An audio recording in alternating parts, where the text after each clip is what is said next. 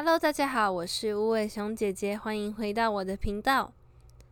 很开心在迎来第三集的同时，我的粉丝专业也突破一百人啦，耶嘿！谢谢你们大家的支持。那希望大家也可以继续把我的专业推荐给你的朋友们，让他们也可以过来，嗯，分享他们的故事，也可以听到别人不一样的故事。那在第二集当中，有的人发现了一个小问题，就是为什么中文的那一集时间是英文的两倍？因为我上一次在录音的时候有些 delay，我有些晚了。那在顺稿子的当中，嗯，我没有时间把所有的东西一次全部翻译完毕，结果导致。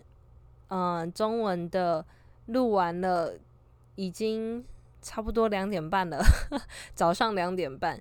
所以我老公说：“哎，你不要太认真啊，赶快过来睡觉了，不然你的录音品质也不好。”所以我在英文版的里面我就没有做 Q&A，因为上一集的 Q&A 其实占的是大部分的时间，对不对？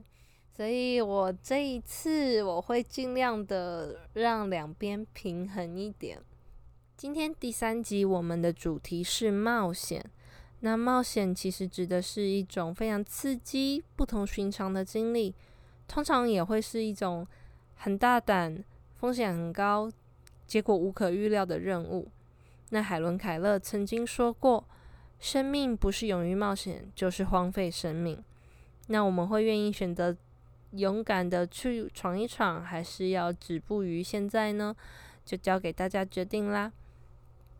那今天我很开心，我收到两则故事，其中一则是英文的，虽然中间翻译有点挑战，因为很多时候那些语义很难在另外一个语言当中翻译的很准确，所以我就是尽量的用嗯适合的语义去翻译这些中文跟英文的故事。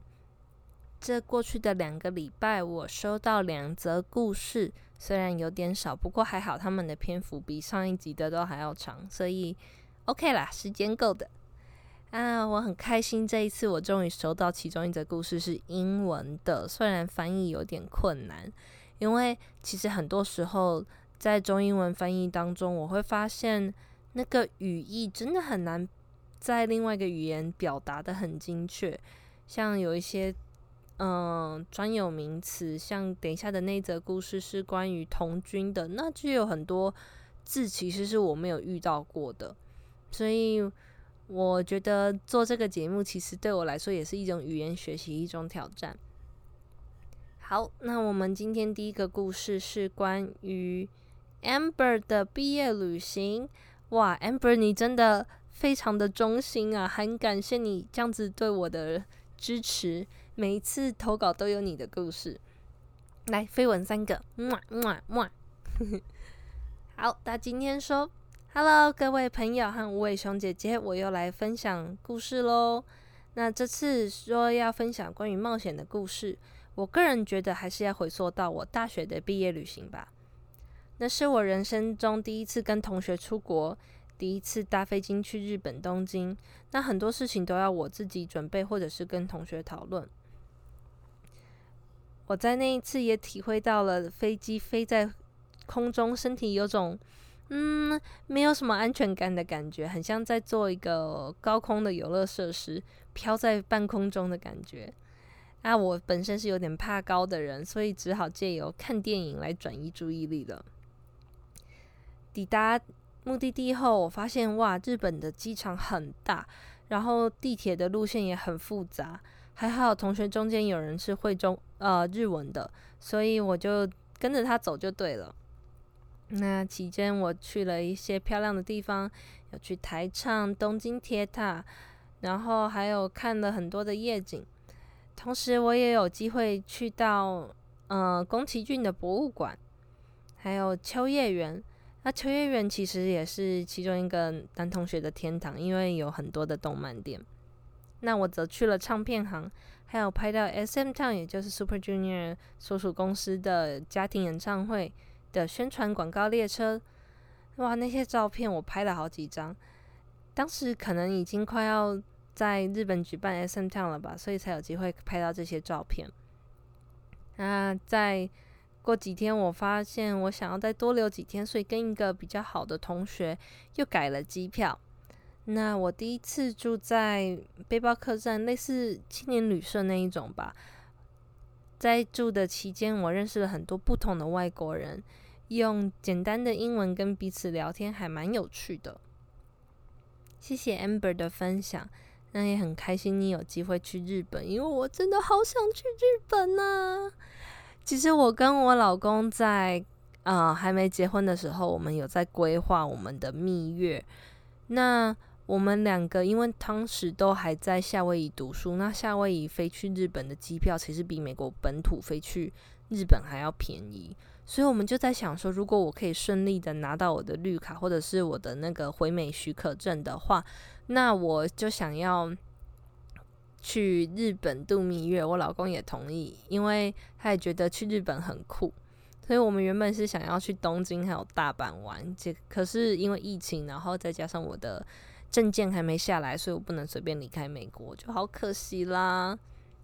很感谢他的分享，让我可以稍微的想象一下在日本的感觉。那其实我觉得出国没有有经验的人带是一件真的还蛮冒险的事情，因为我自己有一些经验是差一点快吓到尿裤子的。我记得我第一次没有大人陪我出国，是在我呃小学六年级吧？诶，不对，是五年级到六年级中间那个暑假。那我很呃幸运的，我阿姨在新加坡有朋友住，所以我们直接去人家家里面住了，然后可以顺便学英文这样。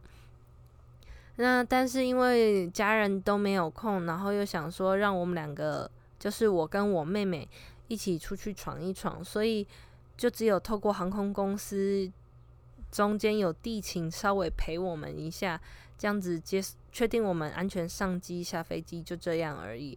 那我们到新加坡机场的时候，其实还蛮吓人的，因为。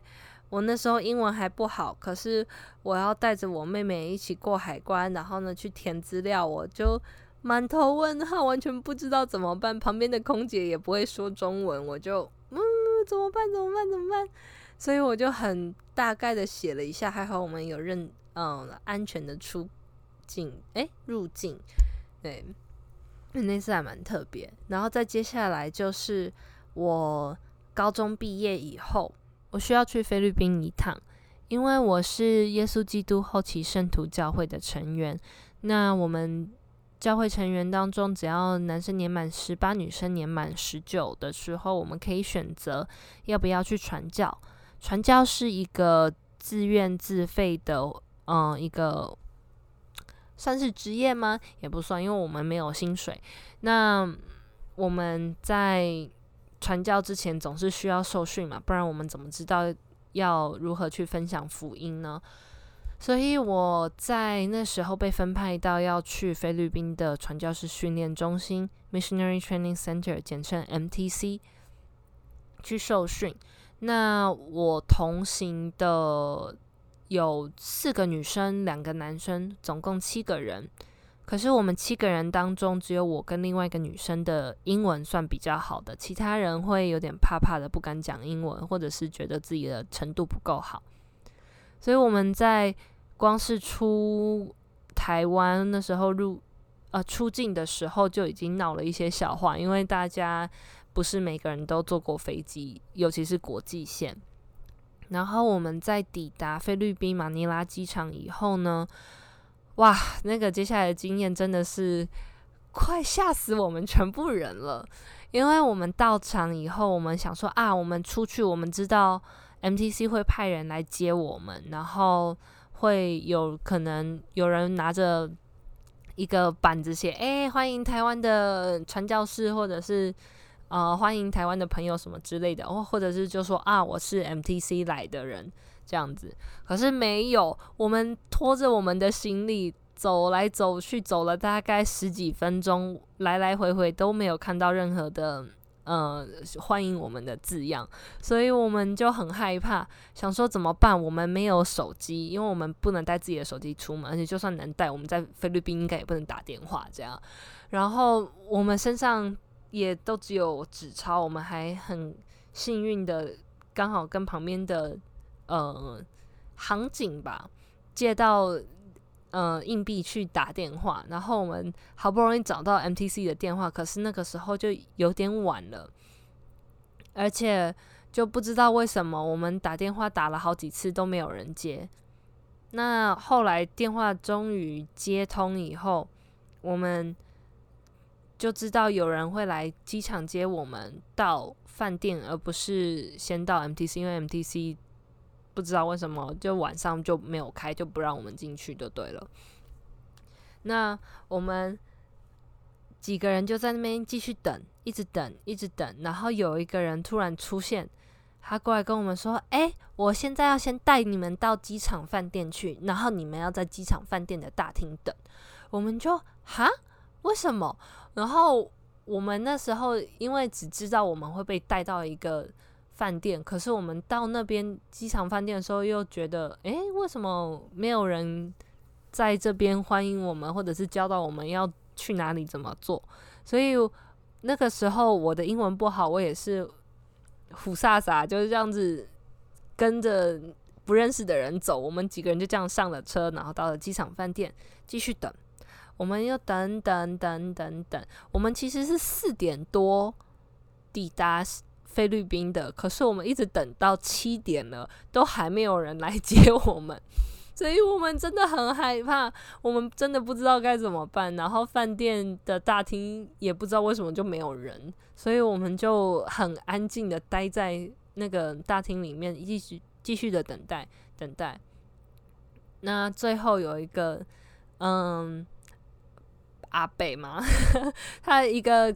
看起来就是五六十岁的一个男生就出现了，然后说：“哎，你们跟我来，跟我来。”然后我们就想说，为什么要跟你去？因为他的英文口音很重，所以我根本不知道他到底是不是 MTC 的人。可是感觉他应该也看得出来，我们几个人是呃，就是应该是他要接的目标，所以他就很明显啊，那个亚洲人对，没错啊，那个华人脸没错，就是他们来过来跟我走。所以我们就啊，算了啦，如果真的被再去卖也是命啦，所以我们就乖乖的跟拖着行李跟着他上车。然后后来还好，我们真的有成功的抵达，其他嗯也是到那边受训的人也待在的饭店里面，对，所以那次还蛮可怕的经验的，因为我们根本不知道外面暗暗的，然后马尼拉的交通又很不好，我们从。机呃机场饭店到我们实实际上要待的饭店，其实我估计应该只有十几分钟的车程吧，也开了快两个小时才到，所以我们真的很紧，从头到尾都很紧张，然后完全不知道怎么办，就心里一直祈祷说：拜托我们不要被卖掉，不要被卖掉，不要被卖掉，卖掉就算了，我们就光荣牺牲吧。所以那次还蛮紧张的一次冒险，对。第二个投稿人是英文的，他叫 Tree，嗯，就是一棵树。他说：“记得有一个夏天，我在牧场担任童军的指挥官。那那个时候，每个星期二我们需要早起，并且爬去看日出。在那附近最好看日出的地点，就是位于科罗拉多州的森夏恩峰。那那是一个位于……营区差不多一个半小时外的路程的地方，那通常童军们抵达的时候都还糊里糊涂的，甚至有些人还穿睡衣。光线不足的四周加上睡衣，通常会让童军们总是拖着脚步缓慢的前行。但我们会鼓励他们要继续走，继续走。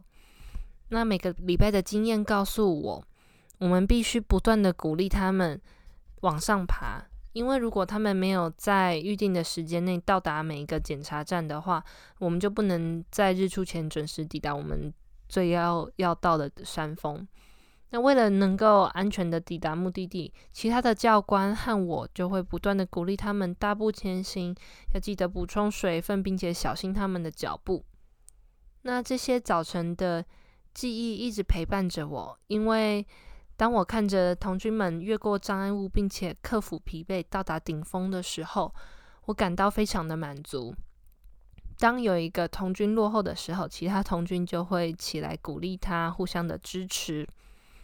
那有些人甚至会在需要的时候主动帮别人提起他的重物。